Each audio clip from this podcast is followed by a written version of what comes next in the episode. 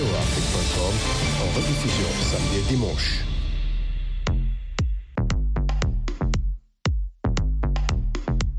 Le monde au féminin. Féminin. Féminin. Féminin. féminin. Hey, you, over there. Please don't waste my time with that stare. Don't be looking, this piece is rare. I'm too cool for school, I know it's not fair. Chères auditrices, chers auditeurs, bienvenue à l'écoute de l'émission hebdomadaire de VOA Afrique, Le Monde au féminin. Nathalie Barge pour vous présenter des infos, dossiers et reportages relatifs à la jeunesse et aux femmes.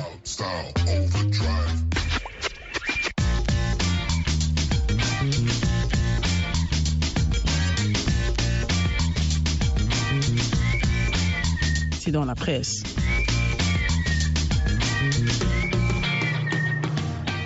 En Afrique du Sud, le gouvernement a présenté un projet pour dépénaliser la prostitution dans l'espoir de lutter contre les violences faites aux femmes. L'offre et le recours à des services sexuels ne seront plus traités comme des délits en vertu de ce projet de loi présenté par le ministre de la Justice.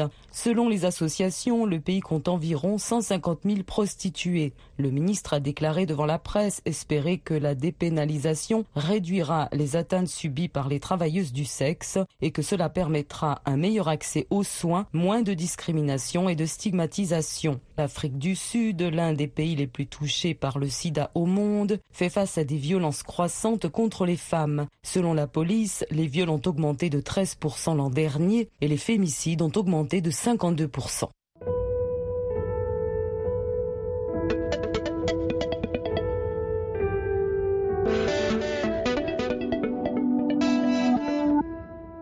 Dans Pretty Baby, Brooke Shields, un document présenté en avant-première au Festival du film de Sundance aux États-Unis, l'actrice américaine Brooke Shields révèle avoir été violée au début de sa carrière hollywoodienne. L'ancienne top modèle a gardé l'identité de son agresseur secrète. C'était comme une bagarre, j'avais peur de me faire étouffer ou quelque chose comme ça, témoigne l'actrice dans le documentaire, précisant qu'elle était pétrifiée et ne pensait qu'à rester en vie et partir. Après l'agression, elle se souvient avoir téléphoné à un ami qui travaillait dans la sécurité, qui lui a alors dit qu'il s'agissait d'un viol. Ce à quoi elle a répondu « Je ne suis pas prête à le croire ».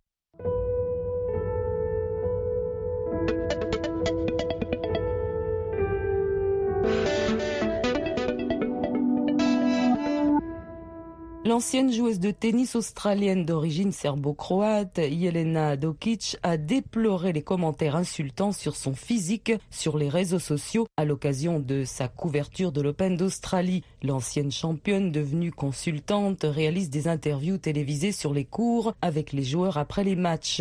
Selon Dokic, les commentaires insultants sur son poids viennent du monde entier, mais particulièrement de Serbie. Beaucoup de ces personnes sont des femmes, a-t-elle ajouté, parlant de commentaires malfaisant et répugnant. Dokic, qui a gagné six titres, s'est fait connaître à l'âge de 16 ans en 1999 en battant la numéro 1 mondiale Martina Higgins dès le premier tour de Wimbledon.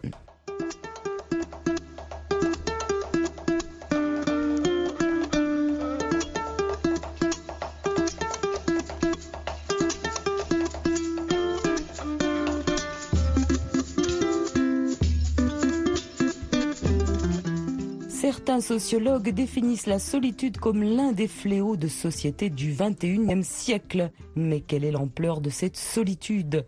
Selon une étude en France, 20% des plus de 15 ans, soit 11 millions de personnes, se sentent seules et 80% en souffrent. Même une vie sociale dense ne protège pas du sentiment de solitude, souligne le rapport de la Fondation de France. Plus une personne est pauvre, plus ses liens sociaux se fragilisent, estiment les auteurs du rapport. Les personnes au foyer, principalement des femmes ou sans diplôme, sont plus susceptibles de se sentir isolées car le travail domestique à temps plein accentue la sensation de retrait du monde social et les métiers peu qualifiés comportent une faible valeur ajoutée en matière relationnelle, relève l'étude. La solitude touche davantage les parents solos qui sont généralement des mères.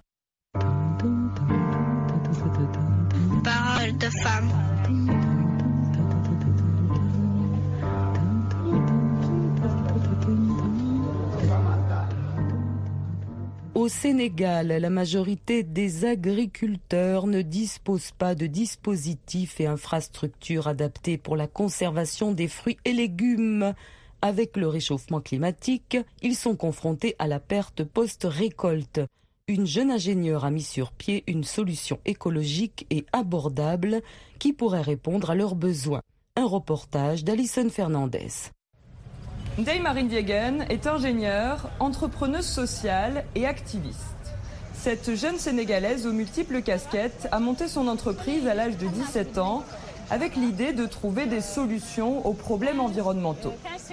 Parmi eux, la pollution engendrée par les pneus que la jeune femme a décidé de recycler. Euh, on voit souvent les pneus un peu partout sur Dakar qui sont jetés parce que les gens n'ont pas de, il n'y a pas de chaîne de gestion et de récupération des pneus au niveau du Sénégal. Donc nous, à travers ce projet-là, on a créé une chaîne de gestion et de récupération et de réutilisation pour les pneus. Donc on, on améliore aussi le cadre de vie des populations. Avec ces pneus, mais aussi des bouteilles et des sacs en plastique, Ndei crée des hangars de stockage pour les agriculteurs. Une solution économique et écologique visant à diminuer les pertes post-récolte. C'est en sillonnant les zones rurales du Sénégal et en constatant l'étendue de ces pertes que la jeune femme a décidé de travailler à une solution permettant d'allonger la durée de vie des légumes. Moi, c'était ça ma question. À quoi ça sert de produire tout ça si après on perd tout? On peut dire que le Sénégal peut atteindre l'autosuffisance alimentaire si on perd un tiers, par exemple, des pommes de terre. C'est pas possible. On importe la pomme de terre alors que la pomme de terre du Sénégal, elle est, elle est très bonne. Il y a sept ans, le tout premier hangar voyait le jour ici, à Kayar, à une soixantaine de kilomètres de Dakar. Ndei et son équipe programment les quelques réfections à réaliser. On va tout enlever, la porte et tout ça. C'est quand même quelque chose qui dure dans le temps, qui est là, qui est présent et qui a permis à une centaine d'agriculteurs en fait de, de, conserver. Mais aussi, euh, cette conservation-là, ça leur permet de déstocker au bon moment. Et ainsi d'améliorer leurs revenus. Ici, en temps normal, on stocke pommes de terre, oignons et arachides. Grâce à ce hangar qui permet de réduire la température d'environ 5 degrés par rapport à l'extérieur, la durée de vie d'une pomme de terre peut passer de 3 semaines à 3 mois et les oignons peuvent être conservés pendant 6 mois. Alison Fernandez pour VOA Afrique, Dakar.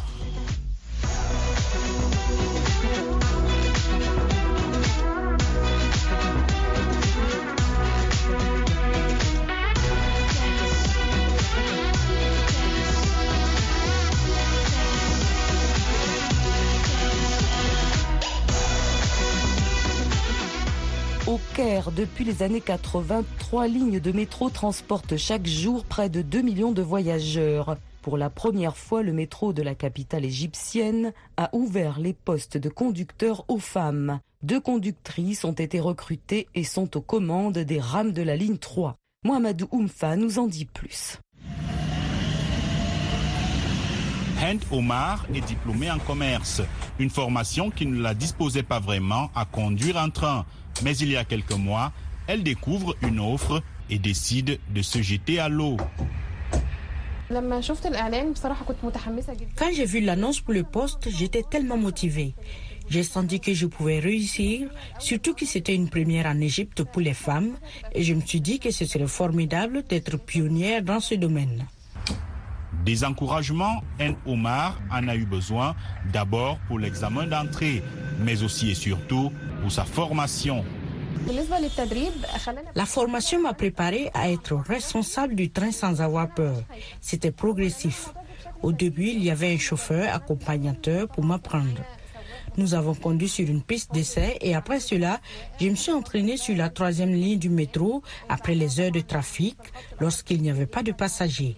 Plus tard, j'ai commencé à conduire avec des passagers, mais un chauffeur expérimenté était toujours avec moi dans la cabine. Tout cela m'a aidé à ne pas avoir peur quand j'ai été entièrement responsable du métro. Au final, sur une promotion de 30 aspirants conducteurs, hommes et femmes, encadrés par la Régie autonome des transports parisiens et l'autorité nationale des tunnels égyptiennes, deux femmes ont obtenu le droit de conduire des rames de métro, Hen Omar et Suzanne Mohamed. Cette dernière a dû convaincre sa famille qu'elle était apte à faire ce métier. Certains membres de ma famille ont encouragé l'idée, mais d'autres avaient des inquiétudes, ce qui était normal et attendu. Ils craignaient que le métro ait huit voitures, pas seulement une voiture. Il y a beaucoup de passagers et c'est une grande responsabilité. Mais quand ils ont vu les démarches que j'avais faites et que l'entreprise nous accompagnait, pas à pas, ils ont été rassurés et ont accepté la situation. Suzanne confie que beaucoup de passagers sont encore surpris de voir une femme conduire un train. Dans ce pays musulman aux mœurs conservatrices, il faudra sans doute du temps pour que de nombreuses femmes embrassent le métier de conductrice de train. Les deux conductrices du métro du Caire, quant à elles, espèrent bien ouvrir la voie à d'autres femmes.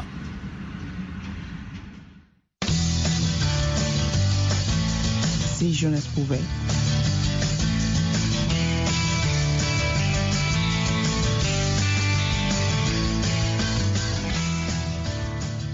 Nena Nabinti parlait avec une sœur en Swahili, fournit aux adolescentes kenyanes des informations et des conseils sur la santé reproductive par le biais d'une application mobile et d'un numéro gratuit. Plus de précisions avec Arzuma Compaoré.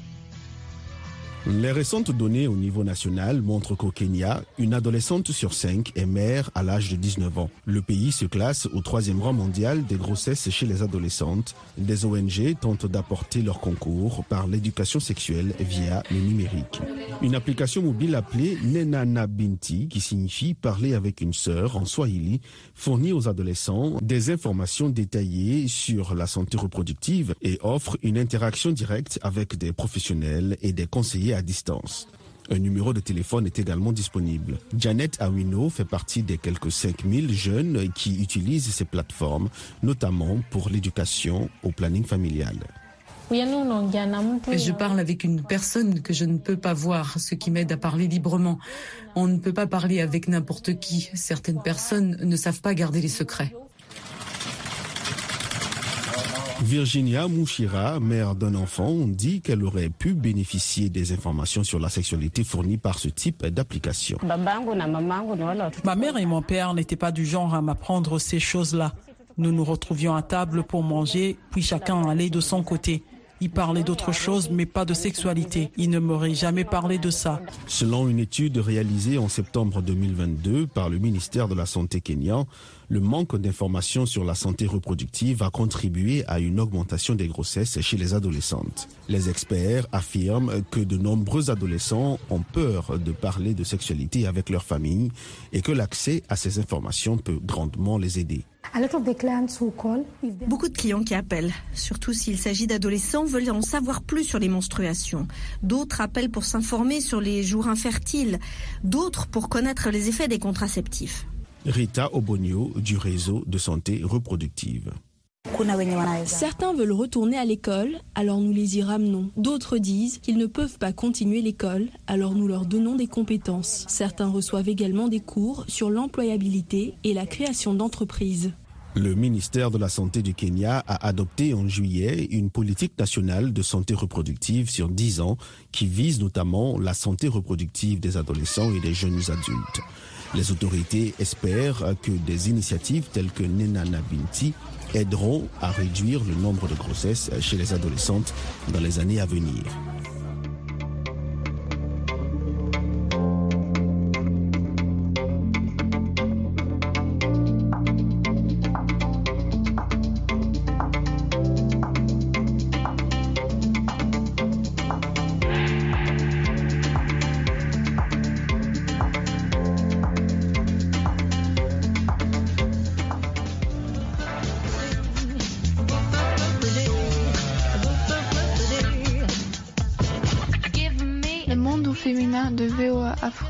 Une émission taillée sur mesure pour toi à travers le regard des femmes et des jeunes.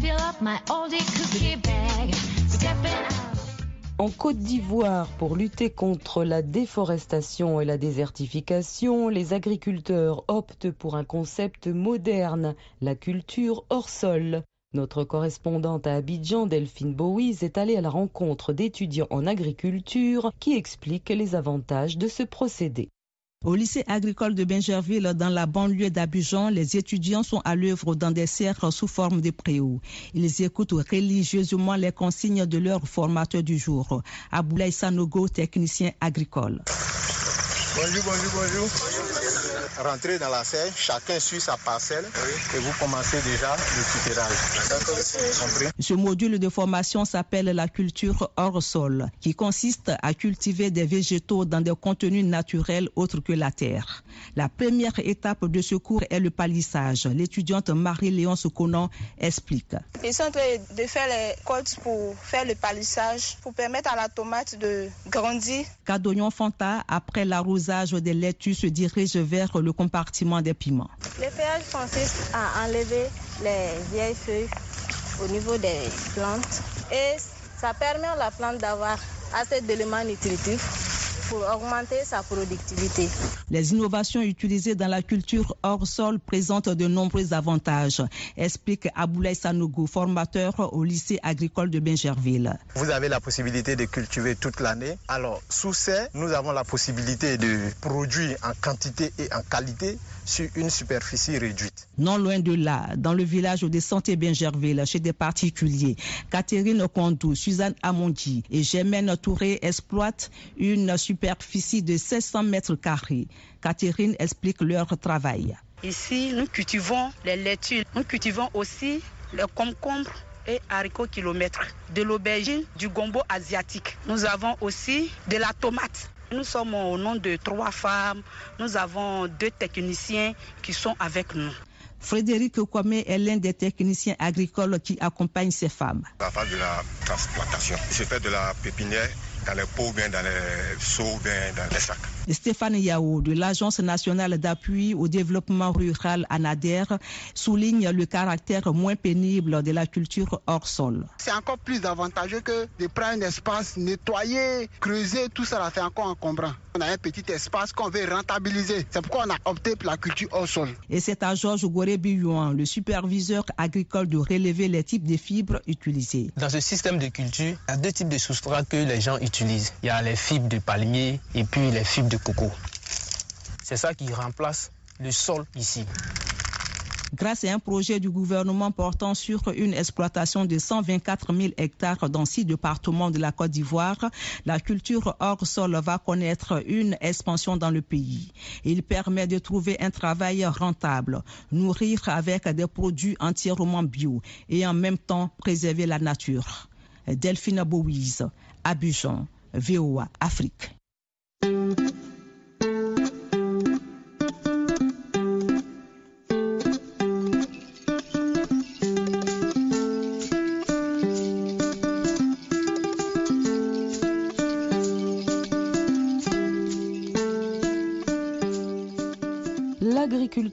Valérie Kaindo fait partie des 450 000 personnes déplacées suite à l'offensive menée par le groupe rebelle M23 dans l'est de la République démocratique du Congo. La situation sécuritaire a affecté l'approvisionnement en nourriture dans la région, bloqué les principales routes commerciales et perturbé l'agriculture, qui est le pilier de l'économie locale. Dilidico nous en dit plus. Trier les grains de maïs est la seule chose qui reste à faire pour les agriculteurs comme Valérie Kaindo, qui ne peuvent plus travailler à Goma, dans l'est du Congo, depuis que des combattants rebelles se sont emparés de ses champs. Elle a été obligée de fuir sans ses huit enfants. En ce moment, je n'ai rien à faire. Au village, le M23 a installé son camp dans mon champ. C'est dans mon champ de maïs qu'ils sont basés. Ils ont détruit mon champ. Ils ont pris toute la récolte. Je n'ai plus rien maintenant. Et c'est là que j'avais l'habitude de m'approvisionner en maïs. Je passe mon temps ici maintenant. J'espère que Dieu et le président de la République feront rouvrir la route et que les rebelles quitteront mon champ. Je vais retourner immédiatement à la culture du maïs pour continuer à approvisionner cette usine. La minoterie de maïs Boueteta, où travaille Valérie Kaindo, a dû réduire sa production de 90%. Les retombées des problèmes de la chaîne d'approvisionnement se font sentir dans toute la ville de Goma, où les ménages dépendent de la farine de maïs pour préparer le plat local l'ougali.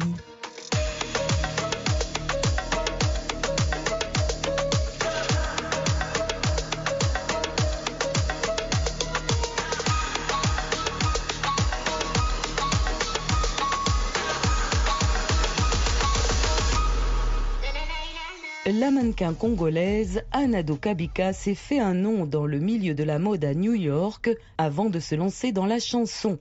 Issue d'une famille polygame de 18 enfants, elle affirme depuis son enfance ses choix personnels pour tracer sa propre carrière. En janvier 2023, elle est venue nous rendre visite dans les studios de La Voix de l'Amérique pour la sortie de son premier single. Je lui ai tendu le micro. Tout a d'abord commencé quand j'avais l'âge de 8 ans. Je jouais au foot. Je suis née avec le talent du football. Et euh, malheureusement, ma famille m'ont pas accompagné pour que ça devienne professionnel. Et jusqu'à ce que euh, j'ai commencé à danser, je crois que c'était à l'âge de 11 ou 12 ans, quelque chose comme ça, je dansais. C'était aussi compliqué pour la danse. Et jusqu'à ce qu'ils m'ont encore interdit de danser, puisqu'il euh, y avait beaucoup de choses qui venaient euh, dans la danse. Et à l'époque, euh, j'avais aussi plusieurs insécurités de mon corps. Les gens se moquaient de moi. Et c'est de là que je me suis décidé, non, pourquoi ne pas être mannequin? Et c'est de là où la mode a commencé. J'ai commencé à défiler. C'était trop difficile aussi avec ma famille. Tout ce que je faisais, ils refusaient. Et euh, j'ai tellement insisté, on m'a frappé, ils se sont battus jusqu'à ce que j'ai vraiment commencé avec le mannequinat au Congo. J'ai participé dans trois compétitions dans mon pays. J'étais première dauphine et la dernière compétition, c'était en 2016. Je fus première dauphine Miss Congo. Après la première compétition que j'avais participé, ça m'a emmené au Japon. J'ai défilé dans plusieurs pays et jusqu'à ce que je me retrouve aujourd'hui aux États-Unis en continuant la mode et je fais aussi la musique.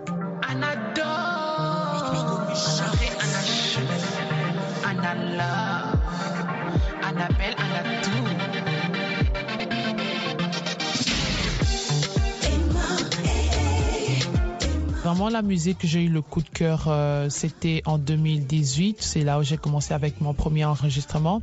Et avec le premier single que j'ai sorti, c'était au mois de décembre. Mais malheureusement, je ne pouvais pas promouvoir puisque c'était juste à départ que je puisse venir aux États-Unis. C'était l'année en 2019. Donc, j'avais que un mois pour la promotion locale, mais c'était trop dur. Mais sinon, la musique, j'ai toujours été passionnée de la musique. Euh, mon oncle, mon défunt oncle, il s'appelle Kinkester Minia. Donc, euh, tout a commencé par lui et jusqu'à ce que même sa musique aussi a ébloui la famille. En même temps, je suis trop fan de la musique, je suis trop fan de, des lyriques, surtout que j'ai trop d'inspiration et je me suis dit pourquoi n'est pas pour montrer au monde mes inspirations, les émotions et au lieu d'écrire des livres, pourquoi n'est pas chanter?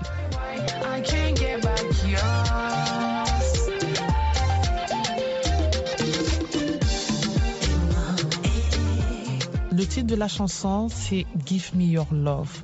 Give Me Your Love, je suis en train de parler d'une femme qui a tout donné, qui donne son amour, mais malheureusement, son homme ou son mari ne l'aime pas. Donc j'ai tout donné, tout ce que l'homme m'a demandé. Je ne sais pas s'il y a plusieurs sortes d'amour, mais malheureusement, l'amour que je suis en train de donner à mon homme, et je le pas en retour. Et je me plains, je dis qu'est-ce qu'il faut que je fasse? Je ne sais pas qu'est-ce qu'il faut créer ou inventer pour que l'homme puisse m'aimer. Le but était de sortir un album. Comme ça fait un peu longtemps, mon équipe de production a décidé de ne pas sortir l'album, de commencer par le single. Mais le projet de l'album, euh, nous sommes presque prêts. C'est l'album de 12 chansons. Si on décidait un jour de rajouter encore d'autres chansons, comme c'est encore dans le laboratoire, on va le faire. Mon style, c'est du afrobeat, afropop, un peu de la rumba. Je garde toujours un peu mes origines de mon pays. Donc c'est un peu le mixage, le métissage de tout. Le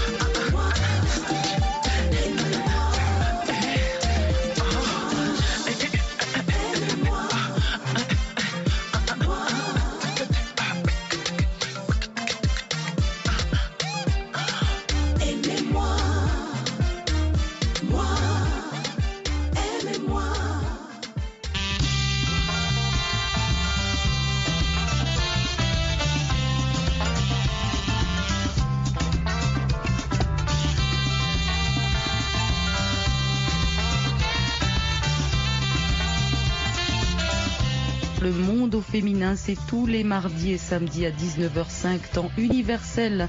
C'était Nathalie Barge avec vous. À bientôt et bon courage. Arrête